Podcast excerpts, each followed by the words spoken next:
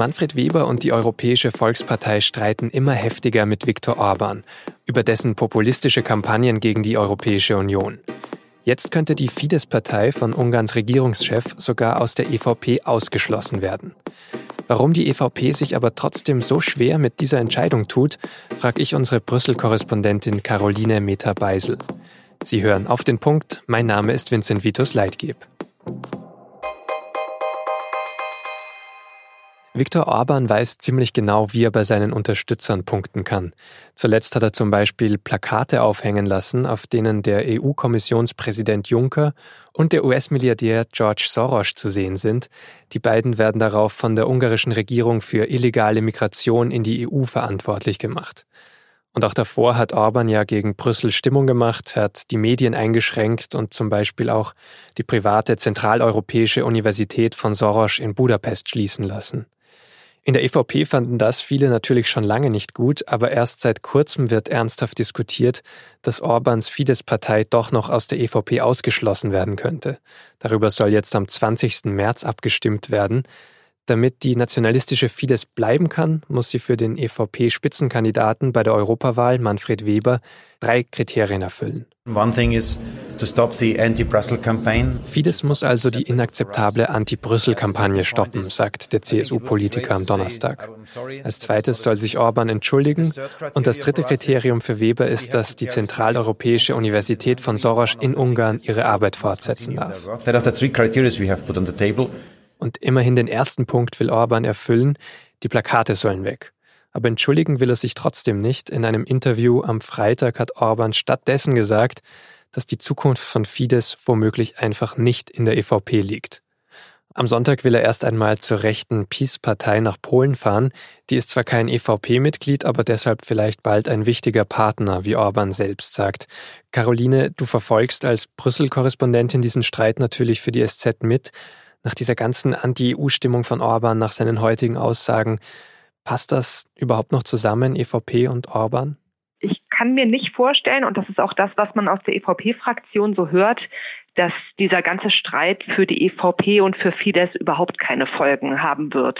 Aber ob es jetzt tatsächlich der Ausschluss sein wird, der am Ende steht, oder vielleicht eine zeitweise Suspendierung der Fidesz aus dem Parteiverbund, das wird man sehen müssen. Das äh, wird sich, glaube ich, in den kommenden Wochen klären. Aber warum tut sich die EVP so schwer zu sagen, das ist zu viel, die Fidesz muss jetzt raus aus dieser Fraktion? Ich glaube, da sind mehrere Aspekte, die damit reinspielen. Das eine könnte sein, dass natürlich Abgeordnete Politiker gibt, die fürchten, wenn wir die Fidesz verlieren in der EVP, dann büßen wir möglicherweise auch als Fraktion Sitze ein im neu zu wählenden Europaparlament, wobei man da inzwischen auch mit einkalkulieren muss, dass es auch innerhalb der EVP Parteien gibt, die so sehr auf einen Ausschluss der Fidesz drängen, dass es auch möglich erscheint inzwischen, dass Parteien die EVP selbst verlassen könnten, wenn Fidesz nicht ausgeschlossen wird.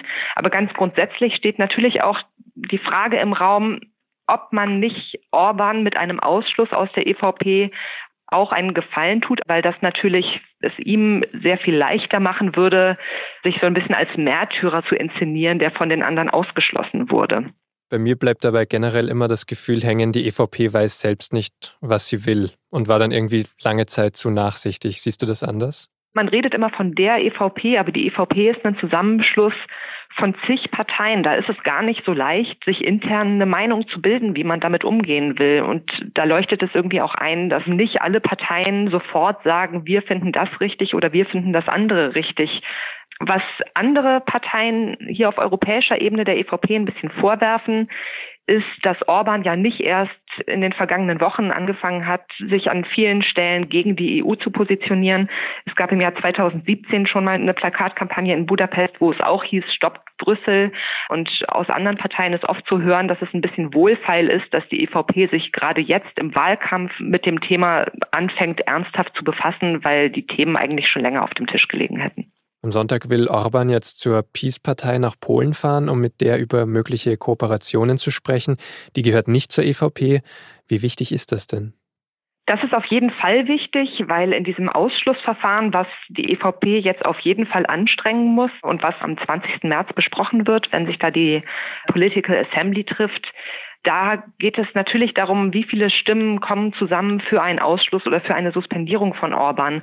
Und da sind die großen Mitgliedstaaten beziehungsweise die großen Parteien in der EVP ausschlaggebend.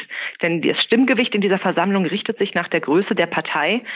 Und die Polen sind mit einer großen Partei in der EVP, aber das ist eben nicht die, mit der Orban jetzt reden will.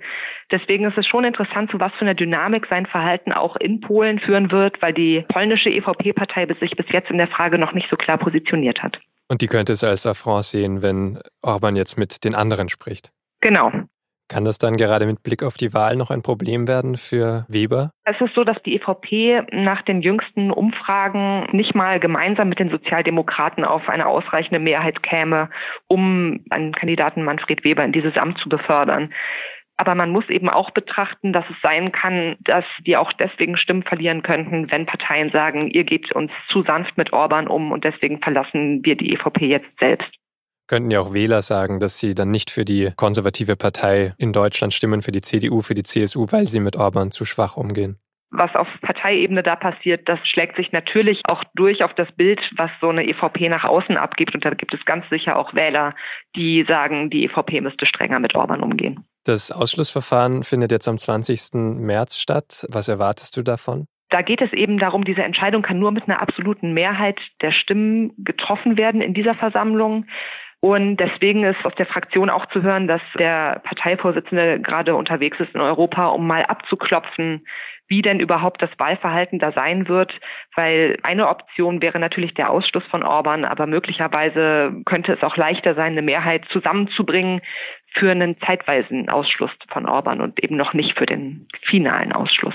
Und bis dahin wird es wahrscheinlich über Medien, über Interviews, über Statements weiter hin und her gehen. Davon ist auszugehen, weil natürlich die EVP unter Druck steht vor der Europawahl, aber auch die anderen Parteien das für sich nutzen und sagen, die EVP muss sich endlich zu Orban verhalten. Das wird von allen Seiten zum Thema gemacht, wobei natürlich die anderen Parteien oder Regierungen in verschiedenen Mitgliedstaaten auch nicht alle total lupenrein sind, was die Rechtsstaatlichkeit angeht. Vielen Dank für diese Einschätzungen nach Brüssel. Danke. Und jetzt noch drei weitere Nachrichten, die heute wichtig sind. An diesem Freitag, dem Internationalen Frauentag, gibt es weltweit Demonstrationen für die volle soziale, wirtschaftliche, kulturelle und politische Gleichstellung von Frauen. Die Bundesfrauenministerin Giffey hat dabei kritisiert, dass viele Unternehmen immer noch Frauenquoten ignorieren. Sie seien nicht ambitioniert genug, wenn es darum geht, Frauen in Führungspositionen zu bringen, und sie sollten dafür bestraft werden. In Berlin ist dieser Weltfrauentag zum ersten Mal sogar ein gesetzlicher Feiertag. Laut einer Umfrage will die Mehrheit der Deutschen, dass das auch bundesweit gilt.